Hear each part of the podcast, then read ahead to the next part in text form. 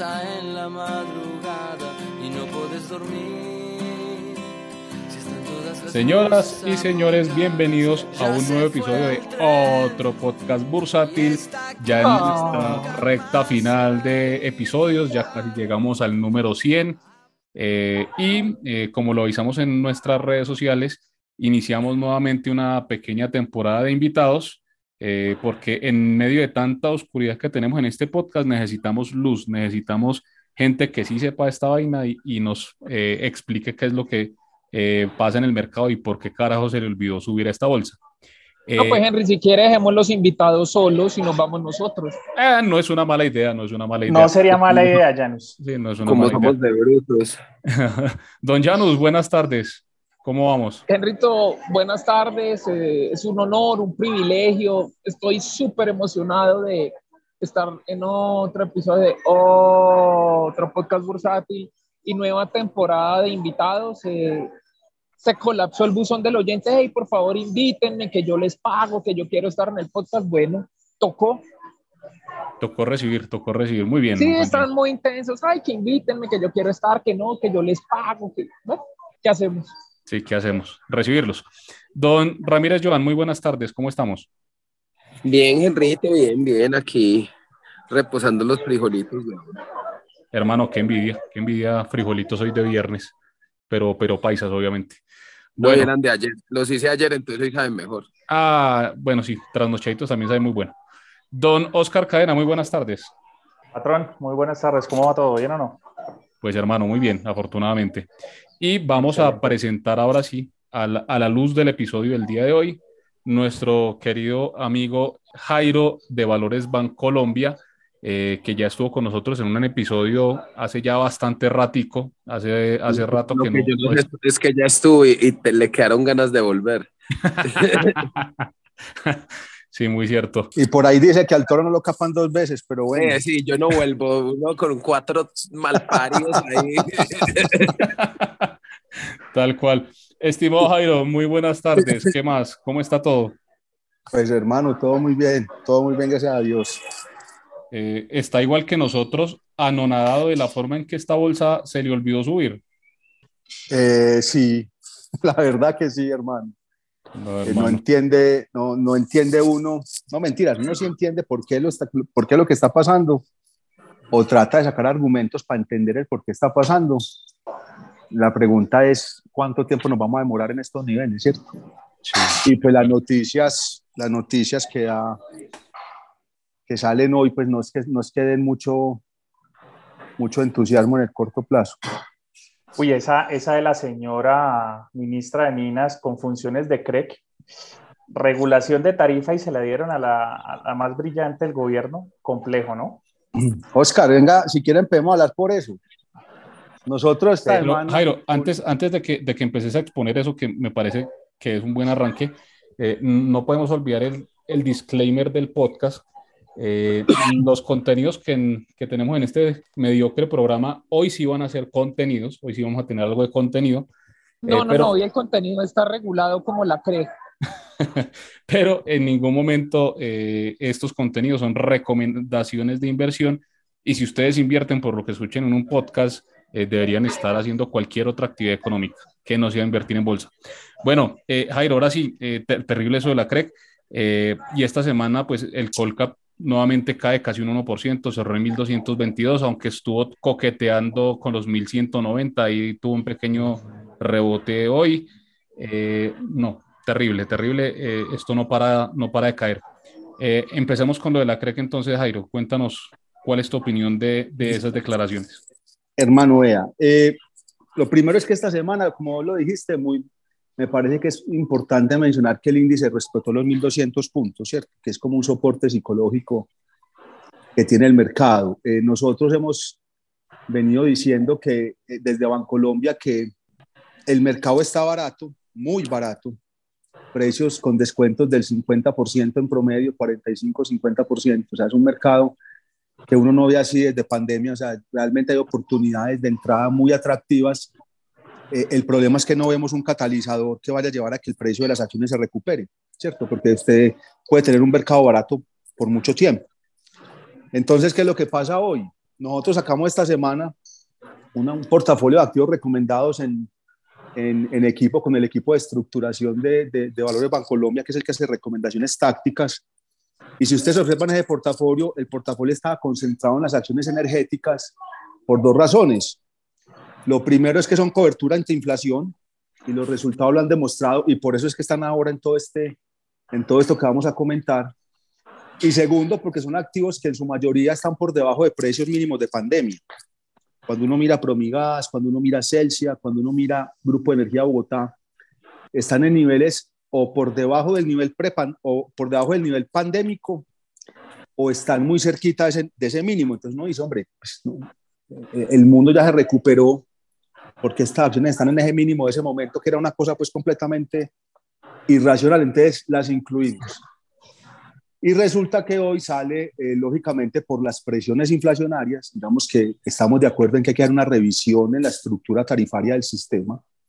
Eh, lógicamente, cuando veníamos con unas inflaciones y un IPP muy estable muy bajito, pues nadie se preocupaba porque pues el precio de la energía subía, acorde subía al IPP, no había presiones, pero pues cuando vemos un choque como el que estamos viviendo hoy en día, es cuando las cosas, si hay que analizarlas, pues se analizan y si hay que tomar decisiones, se toman decisiones.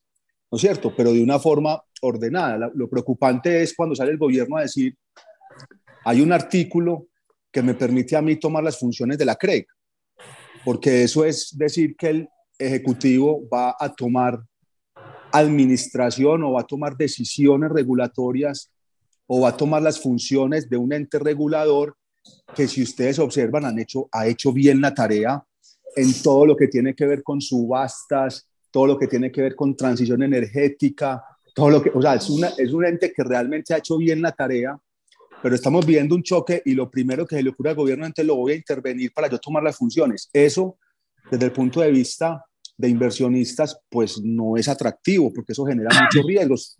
Nadie sabe qué es lo que puede salir de esa intervención. ¿Qué es lo que pensaría uno? Pues hombre, pues probablemente ¿qué va a pasar? Pues van a tomar una decisión de bajar las tarifas.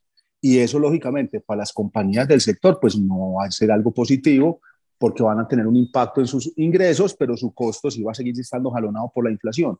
Entonces, ¿qué se esperaría de una decisión de esas? Lógicamente aquí hablando a mano alzada y sobre servilleta, porque pues hasta que no decidan qué es lo que van a hacer y se sepa ciencia cierta qué va a pasar, pues sí es una noticia que no es positiva para el mercado.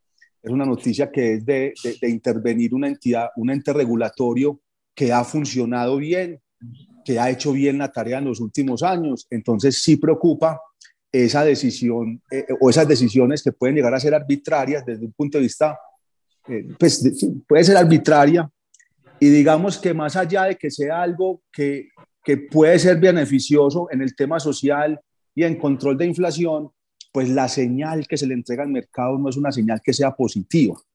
Entonces, pues ustedes observarán, nosotros con un portafolio que recomendamos, con acciones energéticas de cobertura, y pues sale esta noticia. Pues probablemente el lunes ustedes van a ver un ajuste en ese portafolio porque pues el mercado con esas noticias pues se queda muy incierto que no sabe qué va a pasar. Entonces no es una noticia para nada buena para el mercado de valores. De acuerdo. y sumándole a eso, Y, sumando, y sumándole a eso, hay que considerar eh, los famosos cargos por confiabilidad y cómo se afectan las generadoras que normalmente están listas y disponibles en caso de alguna emergencia, de alguna, de alguna contingencia que deban cubrirse. Porque con una tarifa regulada es probable que ellos, igual por costos, no les dé. Estamos hablando de eh, generadores que entren en el escenario de tener que utilizar diésel, por ejemplo. Eh, tenemos adicional a eso que, que, acabaste de mencionar, una situación, llamémosla bastante particular, y es que em, la regulación de tarifas de la CREC, contrario a lo que muchos piensan que lo único que regula es el costo de kilovatio hora, ellos pueden entrar a hacer una, regulación discriminada entre tarifas de distribución, tarifas de transporte y atacar solo uno de los ítems para bajar el precio global. Entonces, pues digamos que esto a dónde va? A que se requiere un conocimiento altamente técnico de la función de la matriz eh, de generación, transporte, distribución, comercialización, eh, para tomar una decisión adecuada y no estoy tan seguro que estemos en las manos adecuadas que puedan tomar esa decisión. No, es que, es que, es que estamos, o sea, exacto, o sea, digamos que el precio de la energía tiene muchos componentes. Está, lógicamente, el generador, está el que coge la, energía en el generador, la lleva a la transmisión y la lleva hasta los centros principales, después el que la baja a la línea de baja tensión, que es el distribuidor, y el comercializador, que es el que te la entrega en la casa digamos que hay cuatro agentes. Todos los agentes tienen, lógicamente, eh, una contribución al precio de la energía. La pregunta es, como vos lo mencionás, bueno, ¿el gobierno qué va a hacer? ¿Será que va a afectar la porción de cada uno de ellos o solamente de uno o de dos? Pero más allá de cómo lo haga, la señal que es negativa es que está entrando a intervenir una entidad que ha funcionado. O sea, no le está dando tiempo a la entidad para que actúe sino que está entrando a intervenirla eh, y eso es lo que es peligroso, porque, porque no sabe uno qué pueda salir lógicamente de eso, no sabe uno qué pueda pasar.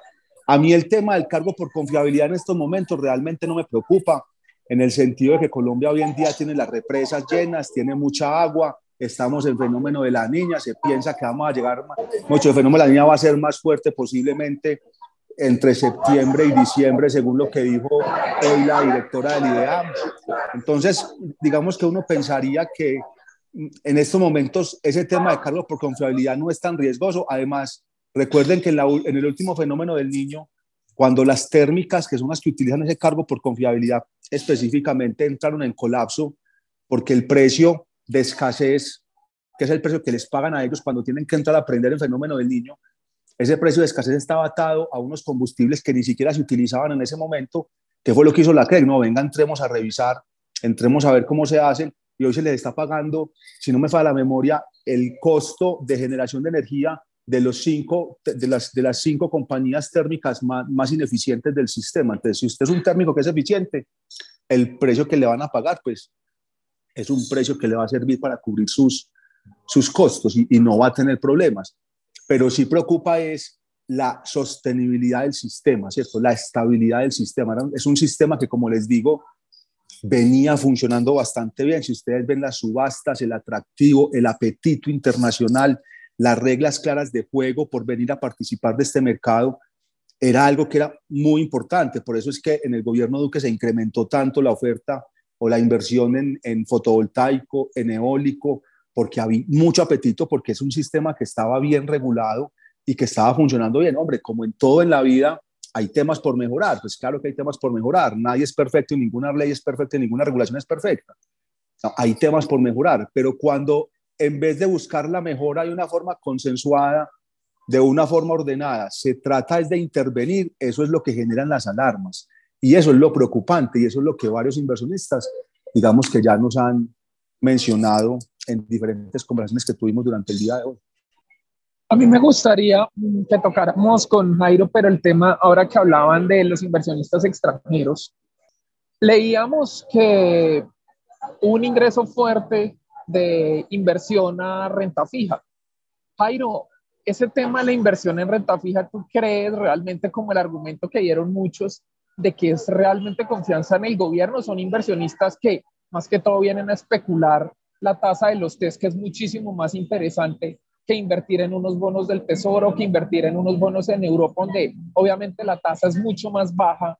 Vienen acá, te compran esa tasa porque son perfiles de inversionistas que están eh, interesados en asumir algo más de riesgo y por eso te compran esa tasa. ¿Tú piensas que el tema es más de inversionistas que vienen y especulan tasa y ya, más no decir, no, es que Colombia sigue siendo una berraquera para invertir?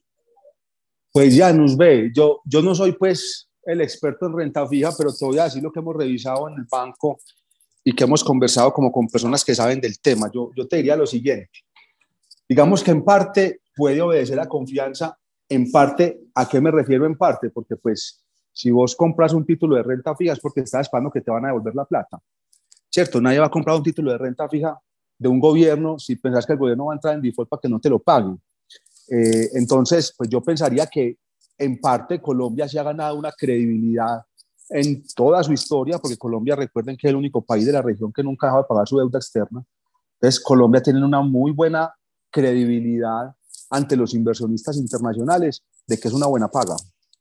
¿Cierto? Entonces, yo creo que en parte es lógicamente atraído por esa historia que tiene el país de ser un buena paga que nunca ha quedado mal. Sin embargo, una parte que creo que también es muy relevante y que de pronto mucha gente le ha olvidado decir es que hoy en día Colombia está pagando las mismas tasas de interés que Brasil. Y Brasil hoy está dos noches por debajo de nuestra calificación crediticia.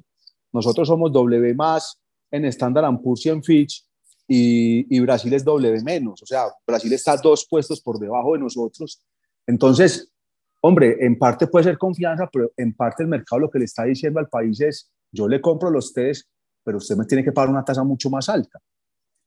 Entonces, no solamente obedece a un tema de confianza como lo quieren simplificar algunas personas, no, es un tema que Colombia hoy está pagando unas tasas de interés mucho más voladas de lo que debería estar pagando su calificación crediticia actual.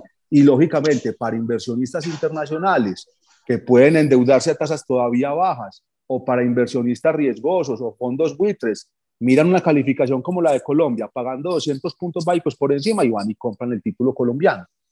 La pregunta es si esa tenencia va a ser de largo plazo, va a ser permanente o es capital golondrina. Esa es la gran pregunta.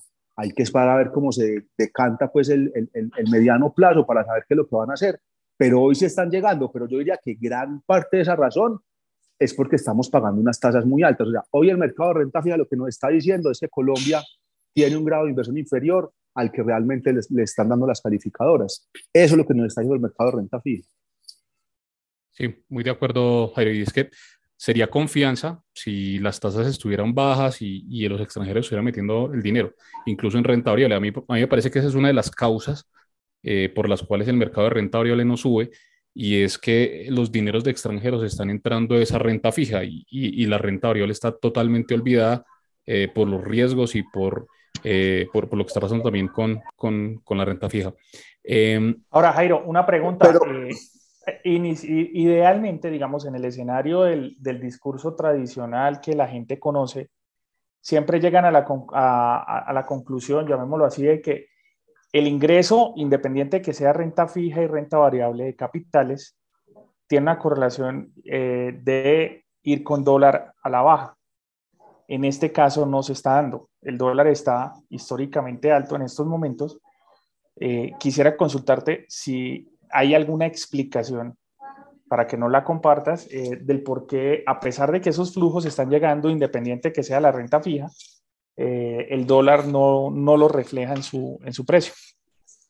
Hombre, yo te, yo, yo te diría dos cosas, Oscar. Eh, lo primero es, hay inversionistas extranjeros trayendo plata al país, pero hay mucha gente del país que está sacando plata. Entonces la pregunta es cómo es el flujo neto, ¿cierto? Porque así como el extranjero está comprando test, hay mucho colombiano que está sacando la plata para llevarse la dólar y, y, diversificar su portafolio, que no es que sea algo malo. Desde un punto de vista estructural, pues usted no debería tener, como lo dicen por ahí, todos sus huevos en la misma canasta, ¿cierto? Entonces, diversificar es bueno. Lo que pasa es que a todo el mundo le dio por diversificar al mismo momento este año después del mes de julio. Entonces, eso está generando que, lógicamente, sí, llega mucho dólar, pero también sale mucho. Y ese flujo neto es el que tenemos que analizar para saber por qué la tasa de cambio no ha corregido.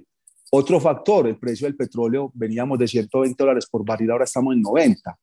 Entonces, lógicamente, eso también desde un punto de vista de cuentas fiscales para el país, desde un punto de vista de perspectiva, pues también genera menos ingresos. Hombre, que el precio del dólar de 90, perdón, del petróleo de 90 es muy bueno, es completamente realista. O sea, tener el precio del petróleo de 90 al país le sirve mucho, pero también venimos desde 120. Entonces, esa expectativa de disminución más una expectativa de recesión el próximo año que cuando entra el mundo en recesión o esta inflación, como ustedes lo quieran llamar, pues la realidad es que el, el, mundo va a producir menos el próximo año porque va a haber una desaceleración económica, pues la expectativa es que haya una demanda inferior en precios, del, eh, una demanda inferior en petróleo y que eso pueda llegar a mantener los precios del petróleo por debajo de 90 o incluso un poquito más por debajo. Entonces, esa, ese escenario es también el que puede estar influyendo en que la tasa de cambio se mantenga a niveles altos y no haya presentado una revaluación. Si vos me preguntas a mí, nosotros, por ejemplo, en Bancolombia hoy, mirando un modelo estructural, la tasa de cambio colombiana debería estar entre 4.200, 4.300 pesos, estamos en 4.500 casos. Entonces ahí es cuando, ahí es donde uno, perdón, 4.000, estamos en 4.380 ahorita, si no me va la memoria, 4.400. O sea, nosotros creemos que estructuralmente la tasa de cambio debería revaluarse un poquito, pero esas expectativas son las que pueden mantener la tasa de cambio alta. Eh, Jairo, eh, ¿has visto el comportamiento reciente de las eh, bolsas emergentes, pues como digamos en Chile, que hubo un repunte? ¿No creerías que la bolsa colombiana debería seguir como el mismo patrón? como por antonomasia. La verdad, hermano, no. El contexto político es muy similar. La verdad, la verdad, eh, Johan, no. No. No vemos un catalizador de corto plazo. Yo, y yo y, voy a tratar pues como de contarle la visión que nosotros tenemos. Nunca había visto en Colombia tan negativa en mi vida. No vea. Eh, cuando usted mira lo que está pasando en Chile, Chile subiendo 30 y pico por ciento en el año corrido, usted dice, uy, madre, pero ¿cómo así? si es que allá vienen de un riesgo latente que era la constituyente. Pero recuerden que los mercados se mueven por expectativas y desde hace meses, desde hace mucho tiempo, se venía hablando que el, el desapruebo iba a ganar en Chile y las encuestas daban a que el desapruebo iba a ganar. Entonces, hombre, el mercado se mueve por expectativas y eso le daba un impulso a un mercado que estaba muy castigado. Si ustedes miran hoy en día incluso el mercado chileno, por múltiplos, es el mercado más barato de la región a la par con Colombia. Nosotros podemos estar transándonos a 5.8 veces utilidades en estos momentos. Chile está en 5.7, también 5.8 veces. Brasil está en 6 veces. Entonces, cuando usted es un inversionista internacional y tiene recursos, y usted va a mirar América Latina y ve que Brasil y Chile también están a los mismos múltiplos que nosotros, pues usted primero se llena de Brasil, después va y se llena de Chile, y ya pues cuando le quede algo de pronto viene a Colombia, pero usted no va a llegar de primero a Colombia porque no es un país que tenga tanta liquidez y tanta oferta de activos. Es que si ustedes observan lo que está pasando hoy, ¿cuántas compañías están transando al día más de un millón de dólares? Yo creo que si son cinco, son muchas o seis. Entonces eso lo que genera es que la posibilidad de inversión para el extranjero se limite por completo por el tema de liquidez. Y eso es un riesgo estructural del mercado de acciones colombiano. Yo no les estoy diciendo que es que estamos viendo que el mercado va a caer otro 10 o 15%. Yo esperaría que no. Es más, ayer en una charla que tuvimos con clientes banca privada, con clientes de, de, de, de Bancolombia en la región Antioquia, yo les decía, hombre, nosotros creemos que estamos llegando a un piso. Creemos que estamos llegando a un piso. Lo que pasa es que hoy llegan y sacan la noticia de una posible intervención de la CREC o de tomar las funciones de la CREC y uno dice, venga, pero es que ya una cosa de esas puede, digamos que, incrementar la incertidumbre, la volatilidad y los riesgos del mercado y la percepción de riesgo del inversionista, que es lo más importante. Es que si la percepción del inversionista es negativa hacia adelante, por X, por Y o por Z, pues no va a traer la plata a este país, muchachos. Entonces, ese es el riesgo que estamos viendo hoy en día. Que el mercado está muy barato, sí, es que punto ocho veces libros. Cuando teníamos a Colombia trabajando a punto ocho veces libros. Eso es irracional. No, incluso si vemos títulos individuales, hay unos hasta que, que están en menos, pues. Por eso. pues eso siendo un promedio. Sí, Exacto, claro. ese es el índice, ese, ese, es el, ese es el, ese es el, el, punto 8, ese es el MSI Colcap, ¿cierto? El índice de la bolsa. No, Jairo, es que, es que yo lo que he notado es que llegó el gobierno muy con los taches arriba, pero le ha tocado mermarle, pues, o sea, de todo lo que traían, o sea, ya van como en el 20% de lo que estaban diciendo. Y eso es positivo. Digamos que es que miren. Pero eso para mí es un catalizador. Claro, pero usted va y mira, por ejemplo, hoy en día y, y, y miran cuáles son los partidos de gobierno y tiene el 80% del Senado, 85% del Senado y la Cámara. Entonces, entonces, o sea, lo que les quiero decir es, hoy los mercados financieros se mueven por expectativas. Eso es lo que genera. Si usted tiene una expectativa positiva, el mercado debe recuperar valor. Pero para que recupere valor necesita un impulso, necesita un, un, gatillo, necesita una chispa que le prenda la, el motor para que esa vaina recupere. Y no tenemos el, el, el, gatillo y no tenemos la perspectiva positiva, porque hoy vuelvo y les digo, tenemos unos riesgos latentes en el sector energético que venía funcionando bien, tenemos unos riesgos latentes en el tema de hidrocarburos, tenemos unos riesgos latentes de la reforma tributaria para el mercado de valores que, aunque se ha modelado, porque ya no estamos hablando de que la gravamen a los dividendos va a ser en renta ordinaria, sino que va a ser del 10 al 15% más o menos, digamos, son cosas que se van moderando, pero hasta que no salga la reforma tributaria, pues no sabemos qué va a pasar y la reforma tributaria no va a salir ni este mes ni el próximo. Aquí nos vamos a ir hasta noviembre o principios de diciembre con la reforma tributaria. Entonces, miren que son muchas cosas que confluyen para que uno diga, sí, el mercado está barato, claro, 5.6 veces precio, precio utilidades. Nunca Colombia había estado tan barato, nunca había tenido un múltiplo de 5.6 veces, nunca había tenido un múltiplo precio valor en libros de punto 8. Entonces, baratos estamos, sí. La pregunta es, ¿será que porque, sola, porque estemos baratos el mercado tiene que subir? Ese es el interrogante que hoy en día nosotros creemos que no. O sea, está barato, sí, pero que vaya a recuperar valor rápidamente, ahí es donde creemos que no. Que hay posibilidades de inversión, claro, que hay posibilidades de comprar activos baratos para alguien que quiera apostarle a una recuperación del mercado. Claro que sí, si usted tiene una plata líquida y quiere empezar a comprar escalonadamente el mercado, yo creo que es una decisión que puede ser sensata pero no esperar claro, que hay que pena interrumpirte. Lo que pasa es que también el inversionista colombiano no es inversionista, sino especulador y es muy inmediatista, como, pues, como todos los colombianos. Entonces no saben invertir, sino quieren es especular y que les reviente una, una posición. Y yo siempre he sido más como largo placista y de creer en el valor de, de los activos y las empresas. Entonces usted, por ejemplo, en este momento, hermano, debería estar contento haciendo inversiones porque hoy el mercado se está mostrando unos precios muy atractivos, pero para que este año rebotemos duro, realmente creemos que es difícil. ¿Qué podría llevar a un rebote duro del mercado? Una expectativa de que no va a haber reforma pensional para que los institucionales puedan llegar otra vez de forma decidida al mercado. Eso, por ejemplo, podría generar un catalizador fuerte de valor. Jairo, eh, enlazando lo que, la pregunta con lo que mencionaba Joan, respecto a lo que mencionaste, solo tres acciones negociaron hoy, por ejemplo, más de un millón de dólares, Ecopetrol, Bancolombia y la, la preferencial de Bancolombia y la preferencial de Aval. Eh, dos preguntas respecto a lo que estábamos discutiendo. Primero, como tú mencionabas que los flujos van a, a Brasil, buscan primero Brasil, luego Chile. Si en una eventual eh, situación Bolsonaro se reelige y en Chile la constituyente se sigue embolatando, eso acentúa que los flujos se vayan para allá y puede hacer que la recuperación de Colombia se demore aún más. Y la otra pregunta que te tenía era, eh, hace unos días participé en una charla contigo eh, que hicieron con, con, el profe, con el profe Piolín, con el profe Inversia.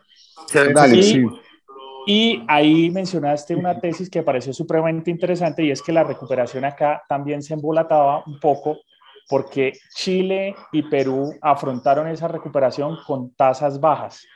Colombia va a afrontar ese Everest ya con unas tasas no tan cómodas para la inversión.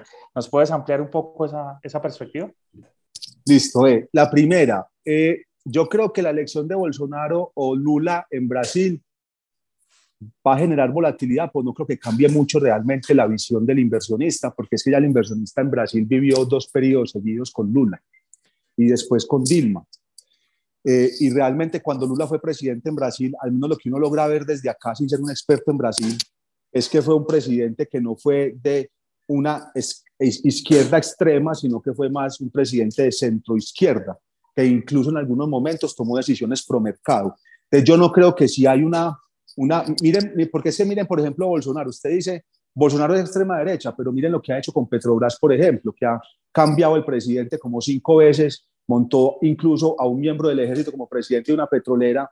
Hombre, eso no es darle tranquilidad al mercado, o sea, eso es generar mucha incertidumbre. Entonces, yo realmente creería que en la elección de Brasil, aunque va a ser importante, no va a cambiar el orden de los flujos. Sea Bolsonaro o sea Lula, los flujos van a seguir llegando a Brasil porque es el país más grande de la región, es un país que está barato y es un país que, pues, cuando un inversionista internacional dice va a invertir en América Latina, pues el primer foco es allá y, y si le queda algo, mira el, resto del, mira el resto del mercado.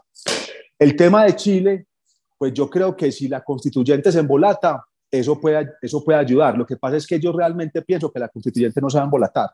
O sea, allá van a sacar una constituyente porque el mandato del pueblo fue queremos una nueva constitución. Lo que pasa es que la que nos presentaron esta vez no nos gustó. Entonces, venga a ver, miremos cómo podemos ajustar esta para que la próxima vez que la llevemos a votación ahí sí nos guste. A no ser pues que puedan pasarla por Congreso ya de otra forma, que yo creo que ahí es mucho más difícil porque pues el presidente actual no tiene dominio del Congreso, según lo que yo recuerdo que miramos en las elecciones del año pasado. Entonces, yo creo que en, Chile se va a seguir presentando la constituyente. esperaría que sea una constituyente mucho más sensata, una constituyente más central, más de centro, no tan extrema, porque realmente lo que he hablado con algunos chilenos que conocen del tema es que la constituyente era, pues realmente era muy peligrosa, era un tiro en el pie para un tema económico y de desarrollo industrial del país. Entonces uno esperaría que sea mucho más moderada, pero los flujos también van a seguir llegando, porque es que ese mercado está transándose a lo mismo o incluso por debajo de Colombia. Entonces, es un mercado que sigue estando mucho más barato que, pues, o, sigue estando igual de barato que nosotros, pero que ofrece muchas más oportunidades, mucho más activos, una lista mucho más amplia de posibilidades de inversión. Entonces, pues el extranjero va a llegar a Chile. Eso puede retrasar el comportamiento de Colombia, porque vuelvo y les digo, usted es un inversionista, usted primero va a Brasil, después va a Chile y después va y mira el resto de países. Colombia va a estar por ahí metido.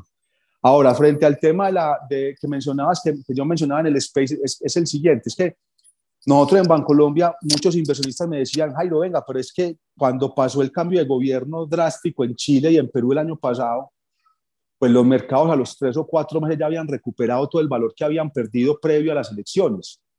En Perú se demoraron como cuatro meses y medio y en Chile a los dos meses ya habían recuperado la caída. Y eso que la caída de Chile fue una caída realmente pequeña, no fue una caída muy significativa porque como en Chile, eh, digamos que creo yo pues que una de las razones es que como en Chile en la primera vuelta se vota por presidencia y se vota por Congreso y se demostró que no quedó con control de Congreso el presidente, pues el presidente actual Boric, eso de pronto hay un poco de confianza. Entonces el mercado corrigió un poquito y después lo, lo, digamos que lo recuperó. En Perú el golpe fue mucho más duro. En Perú la caída sí fue muy relevante. ¿Qué, ¿Cuál es el problema ahí, Oscar? Que cuando pasó en Chile y en Perú, pues teníamos excesos de liquidez en el mercado, teníamos política monetaria expansiva, no se veían presiones inflacionarias todavía, no se veía incremento en las tasas de los bancos centrales, no se avisoraba en el muy corto plazo la eliminación de, de los recursos de liquidez o del quantitative easing de Estados Unidos. Entonces, pues claro, había liquidez para botar para el techo, el mercado se te volvía barato y pues todo el mundo llegaba a comprar porque había plata abundante. A nosotros nos cogió ese ciclo en un escenario económico completamente diferente. A nosotros nos cogió ese ciclo con presiones inflacionarias las más altas de, esta década. Porque en Colombia, en, digamos que desde el año 2000 no teníamos inflaciones por encima del 10%. En Europa tampoco teníamos inflaciones por encima del 10%, en Brasil tampoco. En, eh, en Estados Unidos tampoco. Entonces, venimos con unas presiones inflacionarias que, nunca se, que no se veían, con un escenario de desaceleración, con un incremento en las tasas de la Reserva Federal, con una eliminación de las políticas monetarias expansiva, de la política fiscal expansiva, eh, y con una guerra Rusia-Ucrania que no termina. Y, a eso súmele pues el problema con China, con China y Estados Unidos por Taiwán. Entonces, cuando usted arranca a mirar todo eso, a nosotros nos cogió este cambio de ciclo, eh, digamos que político, en un escenario económico mucho más complejo que genera más incertidumbre. Entonces, hoy no hay tanta liquidez en los mercados como para llegar a Colombia. Ahora, si usted mira el próximo año, en un escenario de desaceleración económica de alta inflación, con la Reserva Federal, que lo último que dijo, que dijo Jerome Powell, eh, del presidente de la Reserva, es que iban a combatir con toda la inflación, pues lo que el mercado está esperando es un incremento en las tasas de referencia aceleradas. Miren lo que pasó ayer. Ayer el Banco Central Europeo subió 75 puntos básicos la tasa de interés de Tajo, es, creo que solamente en dos ocasiones anteriores lo había hecho en esa magnitud tan alta. Entonces uno lo que dice es, las tasas van a subir y pues eso va a ser más atractivo incluso la inversión de renta fija afuera. Entonces, esas señales son las que nos dicen a nosotros que en el muy corto plazo no vemos un catalizador para que el mercado recupere valor. El único catalizador, que incluso lo, lo discutimos en ese space, es el tema de que el dividendo hoy de las acciones colombianas se está volviendo muy atractivo, se está volviendo muy bonito. Lo que pasa es que hay un riesgo grande y es que la mayoría de compañías colombianas no sé por qué les dio por pagar el dividendo de una sola cuota. Y eso sí genera, digamos que mucha, eso genera un riesgo y es que cuando te lo pagan en una sola cuota, pues normalmente el precio de la acción descuenta gran parte del dividendo antes de que te lo paguen. Si te lo pagaran de forma más recurrente, mensual o trimestral, de pronto el impacto fuera menor y realmente la rentabilidad de tu inversión, llámelo precio más dividendos, sí sería muy atractivo. Pero ese es uno de esos catalizadores que uno podría empezar a mirar que puede llegar a convertirse en algo positivo para el mercado de acciones. De acuerdo, Jairo, de acuerdo.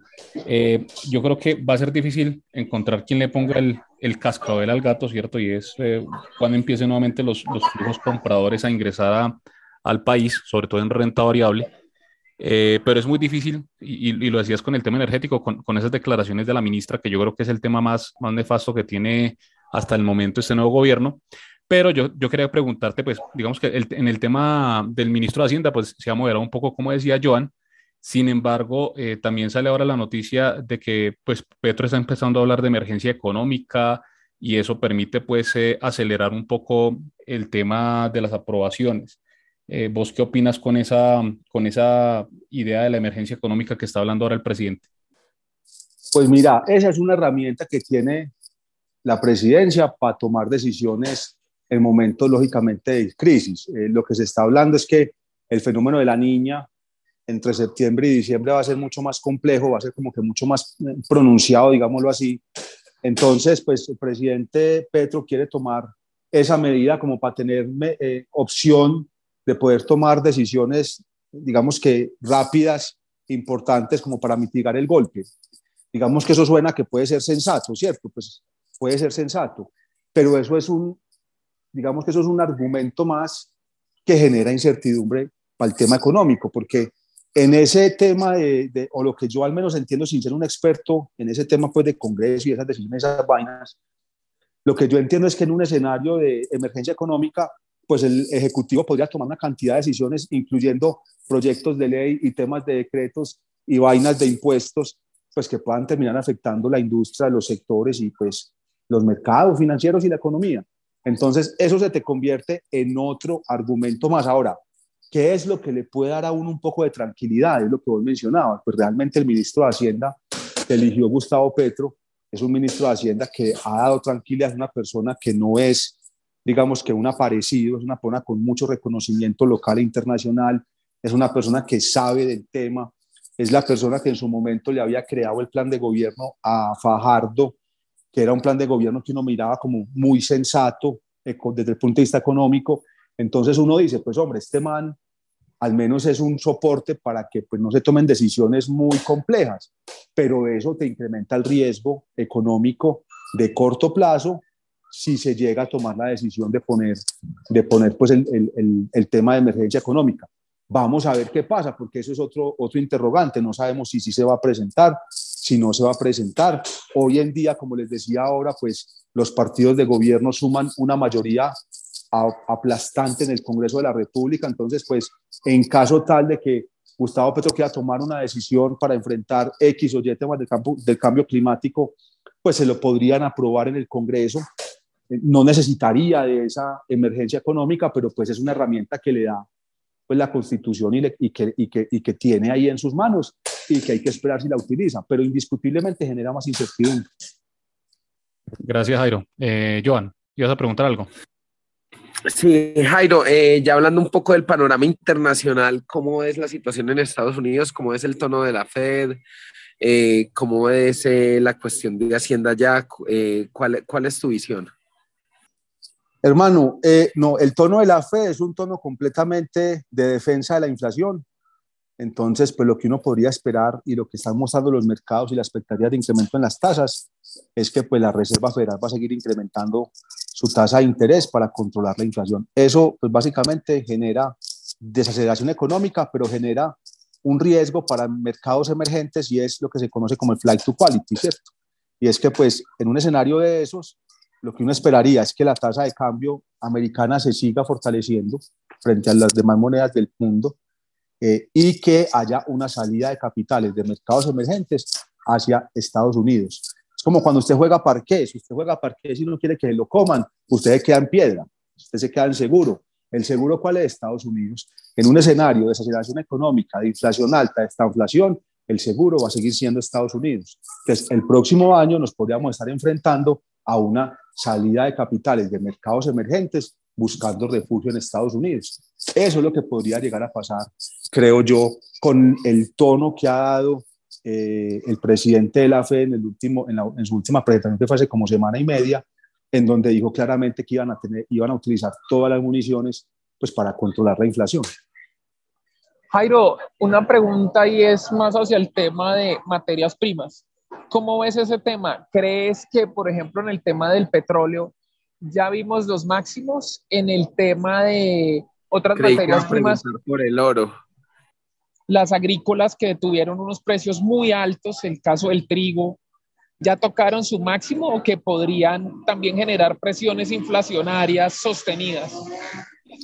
No ve, yo, yo creo que el tema de materias primas se debe empezar a regular, pues se debe empezar a, a, a corregir, ¿cierto? El precio del petróleo de 120 dólares, yo creo que eso era lo máximo, pues nosotros no estábamos viendo un precio del petróleo tan alto eh, y creo que el precio del petróleo se debería quedar en niveles similares a los que tenemos hoy en día de 90 dólares o incluso por debajo. Por, los, por lo que les comentaba, en un escenario de desaceleración económica, pues se produce menos, se consume menos petróleo y pues eso va a generar que la oferta y la demanda se desbalancee un poco y que ese exceso de oferta genere pues básicamente que el precio del petróleo corrija un poco más. Eso mismo debería pasar con las materias primas. Es que miren, lo que pasó con las materias primas es algo que es muy, la gente de pronto, mucha gente de pronto no entiende por qué la inflación está tan alta en alimentos, pero yo les pongo un ejemplo. Cuando usted encierra a un perrito una semana y usted le abre la puerta de su casa, el perrito sale como un loco, boleando su cola, a comerse lo que sea, a correr como un loco, porque ha estado encerrado una semana. Nosotros estuvimos encerrados cuatro meses, algunos países seis meses, otros países dos, pero el mundo estuvo encerrado durante un periodo de tiempo largo, en pandemia. Cuando nos abrieron las puertas de la casa, salimos como unos perritos, a gastarnos lo que no nos habíamos gastado en ese momento, a consumir y a comprar lo que no habíamos comprado en ese momento. El problema es que desde el lado de la oferta venían muy aporreados, porque es que, claro, uno ahorra, pero el que tiene que pagar salarios, el empresario que tenía que pagar salarios, que pagar un arriendo, que pagar materias primas, que dejar de vender y tener un pago por inventarios, fue el que se vio afectado fuertemente por la pandemia. Entonces, ¿qué pasó? Cuando salió todo el mundo a comprar, se acabó el inventario y cuando se fue a reactivar ese inventario, los empresarios no tenían recursos o había muchos con problemas financieros. Entonces, la recuperación de la oferta no estuvo a la par de la recuperación de la demanda. Y eso fue lo que generó en gran parte las presiones inflacionarias tan fuertes que estamos viendo hoy en día. Y a eso pues súmele la guerra Rusia-Ucrania, que afectó específicamente el tema de fertilizantes que se utiliza para todo el tema agroindustrial en el mundo. Entonces, hoy lo que estamos viendo es una inflación que obedece en parte a una demanda fuerte, pero también en parte a una restricción de oferta. Por eso es que hay, una, hay un debate muy grande de si el incremento en las tasas de los bancos centrales va realmente a corregir los problemas inflacionarios. Nosotros, por ejemplo, creemos que sí van a ayudar a contener la presión inflacionaria, pero la inflación no la vamos a ver cayendo fuertemente en el corto plazo. Nosotros estamos esperando en Bancolombia este año una tasa de inflación para el cierre del año entre el 10.8 y 11.8%, o sea, por encima de lo que tenemos hoy en día, para cerrar en el 2023 en niveles cercanos al 7% más o menos en lo que tenemos hoy en día estimado. Entonces miren que sí va a corregir, pero el 7% va a seguir siendo el doble de la meta del Banco de la República. Entonces, las, digamos que eh, las materias primas sí deberían empezar a converger porque ya esa presión de demanda se va a, a, restringir un poco y uno esperaría que en la medida que esa, que esa demanda disminuya un poco y la producción o que la oferta vuelva y se reactive un poco que, o que logre estabilizarse tan siquiera que esa capacidad del mundo de producir esos activos se estabilice, pues que la presión inflacionaria disminuya. Por eso uno esperaría que en el año 2024, 2025 ya tengamos un escenario de inflación controlado de una economía normalizada a nivel global.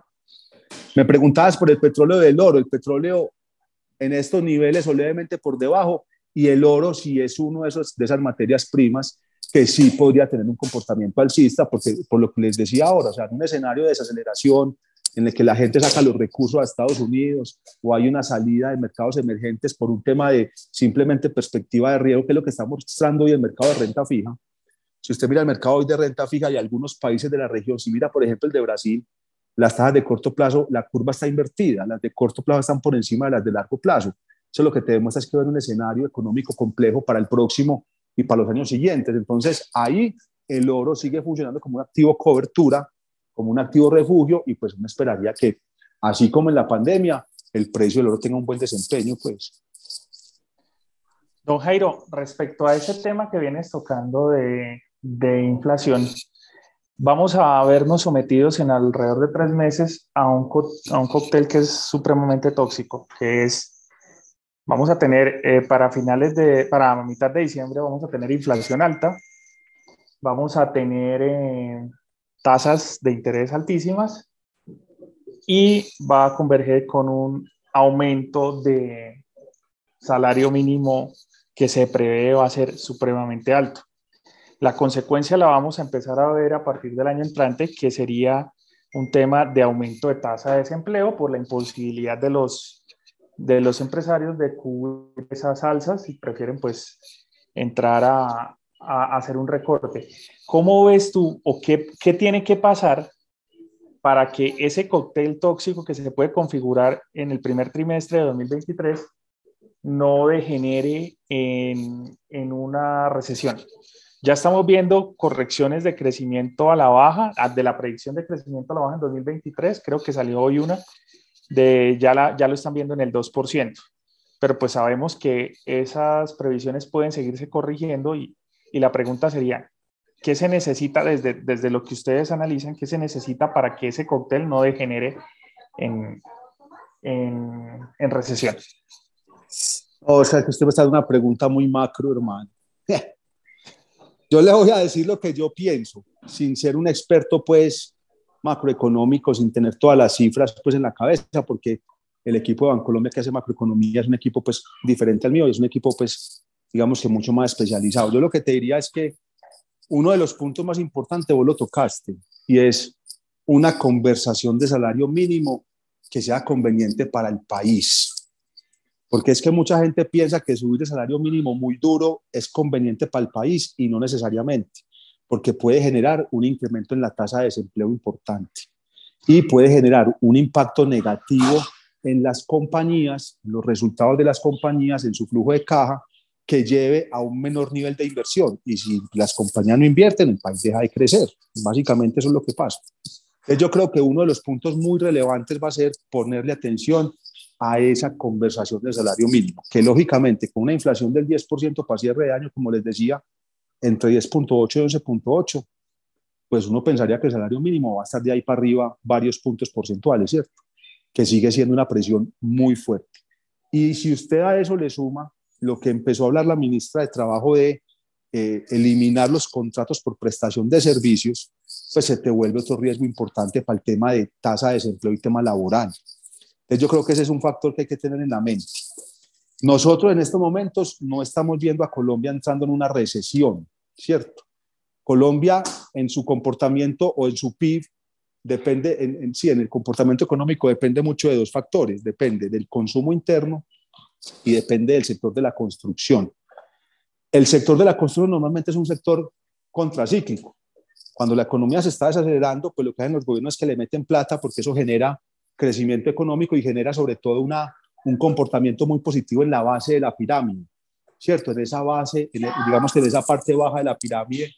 Entonces, pues lo que hemos visto hasta el momento de todas las políticas que está tomando el, el nuevo gobierno es que al menos el sector de la construcción, aunque el tema de la reforma tributaria para las, digamos que las propiedades de alto valor puede ser preocupante por el tema de, la, de las ganancias y de, y de los límites y de los impuestos que pueden generar pues, o grabar pues por las ganancias ocasionales en las ventas de inmuebles de alto valor, pues uno, uno realmente lo que está viendo es que al menos el tema de vivienda de interés social y los temas de infraestructura, pues posiblemente no se vean tan afectados. Ya sería algo más, eh, digamos que estructural financiero, porque con tasas de interés altas, los cierres financieros de grandes proyectos de infraestructura pues se pueden ver comprometidos porque pues el financiamiento de la obra va a ser a tasas mucho más elevadas y el incremento que estamos viendo en, materiales de la construcción, pues también genera ahí un, un, riesgo, pero no estamos viendo una política fuerte como en contra de ese sector, que es un sector que sirve para reactivar económicamente el país y que en Colombia tiene una incidencia muy grande dentro del PIB,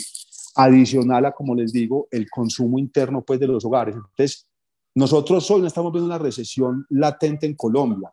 Eso no quiere decir que los riesgos a la baja no existan. O sea, cuando usted tiene un tema, un escenario base en economía o, o, o, o, económico para un país, usted siempre dice, el escenario base es este y la visión es más al alza o a la baja. Pues el escenario hoy es X, pero todas las señales van más incidentes hacia la baja. Todo va a depender de qué tan aceleradamente suban las tasas de interés o no. Nosotros estamos esperando 150, 125 a 150 puntos básicos más de aquí al cierre del año. O sea, subir la tasa de interés en Colombia del 9 al 10, 25, 10, 50%. Eso es cerrar con tasas extremadamente altas. Entonces, sí creemos que va a haber una desaceleración fuerte, pero no creemos que entremos en recesión todavía. Y un punto crítico va a ser esa conversación del salario mínimo, porque eso va a generar que las empresas tengan que ver, tengan o que afectar sus resultados, que lógicamente se van a afectar porque el costo va a ser muy alto, pero que tomen la decisión de controlar sus inversiones o continuar con sus inversiones.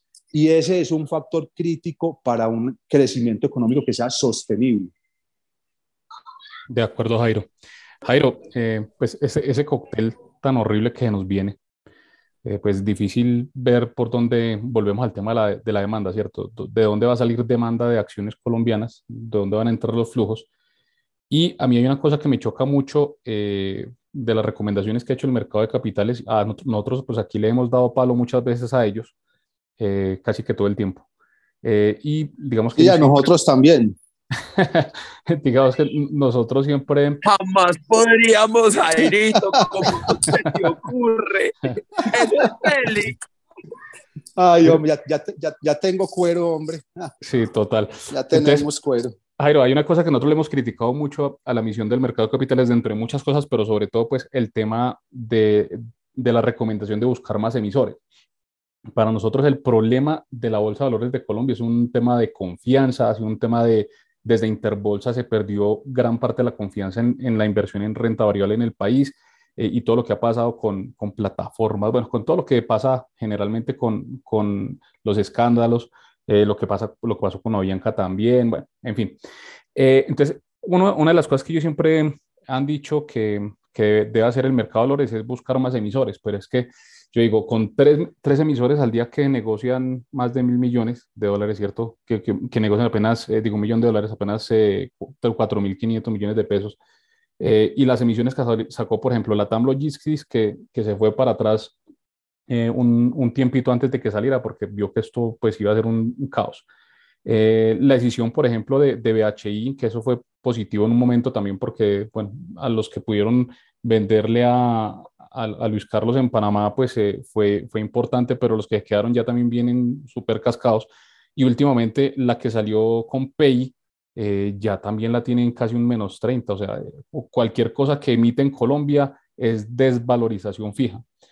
¿Vos qué opinas con, con, ese tema de las emisiones?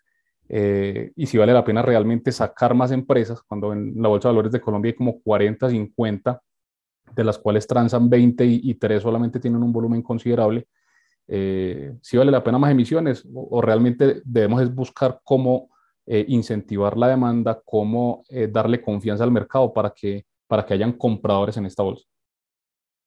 No, mira, yo, yo creo realmente que eso es una combinación de las dos. O sea, uno no puede decir que va a tener un mercado profundo con seis emisiones nomás, ¿cierto?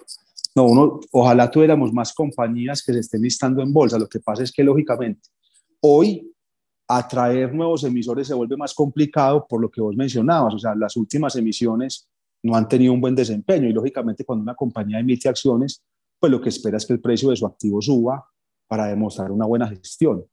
Entonces, pues en este escenario actual, pues uno sí dice que es difícil. El tema de PEI, hermano, es un tema muy particular, porque es que lo que uno ve en el PEI es que lo que está pasando ahora había muchos inversionistas que estaban con el título, pues en la parte de renta fija, que no tenía casi liquidez, salió al mercado de acciones y vieron una oportunidad de vender, porque era un activo que salió con unos precios de descuento, pero el mercado estaba mucho más cascado y pues tomaron la posibilidad de salir a venderlo para buscar recursos de liquidez. Entonces yo creo que es algo puntual de lo que estaba pasando más en el mercado como estructura y no tanto relacionado con el activo, porque el activo como está es un activo que realmente es muy bonito, o sea, es triple A, es un activo de rentas de largo plazo. La inflación nos favorece, de pronto tiene un lag, pero la inflación nos favorece en el largo plazo. Si quieren, después hablamos del PEI. Entonces, yo creo que es una mezcla de las dos. No solamente es traer nuevos emisores, pero generar ese ambiente de confianza para que el inversionista llegue. Eh, disminuir comisiones, eh, generar reglas claras de juego para inversionistas locales e internacionales. Eh, o sea, hay una cantidad de factores que tienen que confluir para que esa estructura favorezca, pero yo sí creo que uno, uno de los puntos debe ser traer nuevos emisores. Otro de los puntos es cambiar la regulación con la cual se calcula la rentabilidad mínima de los fondos de pensiones, para que los fondos de pensiones puedan hacer apuestas direccionales. Si yo creo que el activo más barato es este, yo me puedo ir a comprar este activo y no que sea que se miden entre ellos y entonces digamos que de una forma u otra se siguen un poco y eso no genera que haya unas apuestas decididas por un activo por otro. Entonces, ese tipo de cosas son, son recomendaciones que hizo la misión que yo sí creo que deberían estar a favor. Lo que pasa es que la misión llegó en el 2019 y se nos vino la pandemia en el 2020. Entonces, lógicamente, había otras prioridades que hacer. Ojalá que este gobierno nuevo no deje esas recomendaciones por allá engavetadas, sino que genere y que arranque a traer pues, nuevos inversionistas. Pero yo digo que es una mezcla de varias cosas. Un solo tema no te va a solucionar lo que está pasando en el mercado. Por ejemplo, algo que podría servir, lo que está haciendo el Grupo Éxito esa transacción de grupo éxito, para mí, Jaiba Gudelo, es una transacción que puede ser positiva para el mercado de valores, para los accionistas y para el precio de la acción y para la liquidez de la acción. Usted coge la acción del éxito en Colombia, listarla en, en Brasil y listarla en ADR nivel 2, eso debería generar liquidez. Que el brasileño la pueda comprar en Brasil, que el americano la pueda comprar en Estados Unidos y que por vía arbitraje se genere liquidez en el mercado colombiano. Eso debería favorecer. Ese tipo de transacciones, que es lo que está buscando hacer Grupo Nutresa, que ya ha dicho varias veces que quiere buscar un listamiento afuera, no se sabe en qué bolsa, pero afuera. Se ha hablado de Grupo Argos, se ha hablado de Grupo Sura, el listamiento que va a hacerse Mantos Argos de la operación en, de Estados Unidos en Estados Unidos. Ese tipo de operaciones son cosas que podrían ayudar a que el valor que está oculto se refleje y a que se genere un incremento en la liquidez. Jairo, pero bueno, sí, el tema de éxito me parece que es una jugada interesante y le va a generar liquidez, obviamente en los mercados de afuera, en Brasil y en, y en Estados Unidos, porque pues van a tener acciones que transar allá, pero en Colombia pues sigue siendo el mismo 3.5% que ya está en Colombia, o sea, digamos que el Pero usted puede ir a comprar afuera, no, pero usted puede... No, para corregir, eh, afuera son ADR, no acciones, Enrito. Son ADR nivel 2, sí. ADR es eso. Pero usted, pero usted puede hacer arbitraje. O sea, el arbitraje es que usted puede ir a comprarla afuera si está más barata y se la trae para Colombia, o la vende en Colombia, o la compra en Colombia y va y la vende afuera. O sea, que esté listada afuera no quiere decir que no pueda tener liquidez en el país local, ¿no es cierto? De acuerdo. Bueno, ahí, ahí, el tema es que, que, en Colombia, pues, el arbitraje o ese proceso, pues, siga, siga los precios que se vayan dando en, en Estados Unidos en el ADR, ¿cierto? Como pasó ahí con Ecopetrol, con Bancolombia, con Aval, eh, o con el mercado brasilero. Eh, pero por lo pronto esperamos, esperamos nosotros que no se vuelva preferencial éxito como, como nosotros molestamos eh, con las preferenciales del mercado colombiano que nos, no persiguen a las, a las acciones ordinarias en el caso pues colombiano. Jairo, ya no, no te queremos pues quitar más tiempo, sabemos que, que era una hora y ya no sabemos. Solo, solo les quiero dejar, solo les quiero dejar una frase de nuestro presidente que va a ilustrar mucho de lo que explicó Jairo. Entrevista publicada en semana, entre comillas, con más impuestos se controlarán los precios de la energía. No tengo nada más para decir. No, no. En fin. Bueno, Jairo, nosotros tenemos una sección donde tratamos de adivinar eh, el cierre del Colcap de la siguiente semana entonces te invitamos a participar en el descache de la semana, eh, de la próxima semana. Teniendo en cuenta que esta semana eh, cerramos en 1222, eh, ¿cuál sería tu precio para la próxima semana? Hermano, va a depender si el gobierno saca alguna medida en tema de regulación de energía. pero yo me atrevería a decir que la próxima semana 1200 puntos. 1200, nos regresamos. Muy bien. Janus, su descache de la semana. Yo voy con Jairo, para mí también 1200. Cada semana sacan alguna vaina que genera incertidumbre, entonces la próxima semana me imagino que irán a regular quién sabe qué cosa o inventarse otra vaina o seguirán con más impuestos. Sí, alguna cosa así, entonces yo también creo que los 1200. Bueno, mal. Eh, don Joan Ramírez, eh, ¿cuál es su pronóstico? puro guapo les voy a llevar la contraria y sobre todo porque va Félix tan llorón como siempre, entonces 1240. Ok, 20 puntos arriba. Don Oscar, Yo me voy con el team bajista, pero voy un poquito más abajo. Yo creo que pierde los 1200, cierran 1180. eh, Ave María, no freguemos. Eh, Hay que Henry, recordar que hay que recordar, hay que recordar que al final de la semana siguiente vienen rebalanceos, ¿no? Ténganlo Lo que, lo que pasa, Oiga, lo que pasa Oscar, ¿no? es que, es que si rompe los 1200 para abajo, lo que entiendo yo, pues que no sé mucho de técnicos, es que esa vaina ya se a- vuelve mucho más compleja. para los mil. Vamos a vivir sabrosos y eso rompe esos 1200. Vamos para los mil. No, yo, yo también tenía un pronóstico para llevarle la contraria. Me voy con, con Joan y me voy por los 1245. Ahí, como para estar incluso por encima de. Eso, vean elefante, vean hartos elefantes rosados y unicornios, ¿o yo? ¿Quién quita? ¿Quién quita que la próxima semana ocurra un milagro y lleguen compradores? Sí, no, tranquilo, tenga fe que esa mueve montañas y también los índices. Sí, sí. No, sobre todo liderada por éxito, Janusito. Éxito va, va a sacar la cara el próximo, la próxima semana por el mercado. Bueno, eh, Ah, pero si es que éxito va para el Dow Jones. Eh, Jairo, muchas gracias por, por tu tiempo. De verdad que muy, muy interesante la conversación del día de hoy. Eh, aquí serás nuevamente invitado eh, cuando nuevamente dispongas de tiempo. Eh, muy chévere tu participación el día de hoy. Muchas Con gracias, todo, Jairo. con todo el gusto, hermano, que a mí me gusta la reacción, entonces cuando me inviten, por aquí estaré otra vez. Jairo, muchas gracias. Gracias, y bueno, para quienes, quienes pagan el podcast Pro, a continuación siguen las recomendaciones de niveles de compra y venta de activos en los mercados financieros. Si usted no paga el podcast Pro, hasta acá llegó. Chao. Voy a juntar un QR para que me giren. Chao. No, joder. Hasta luego. Gracias, Jairo. Buen día. Hasta luego. Listo. Chao. Bueno, y con Jairo Abuelo de Valores Bancolombia y este set de panelistas mediocre, esto fue otro podcast bursátil.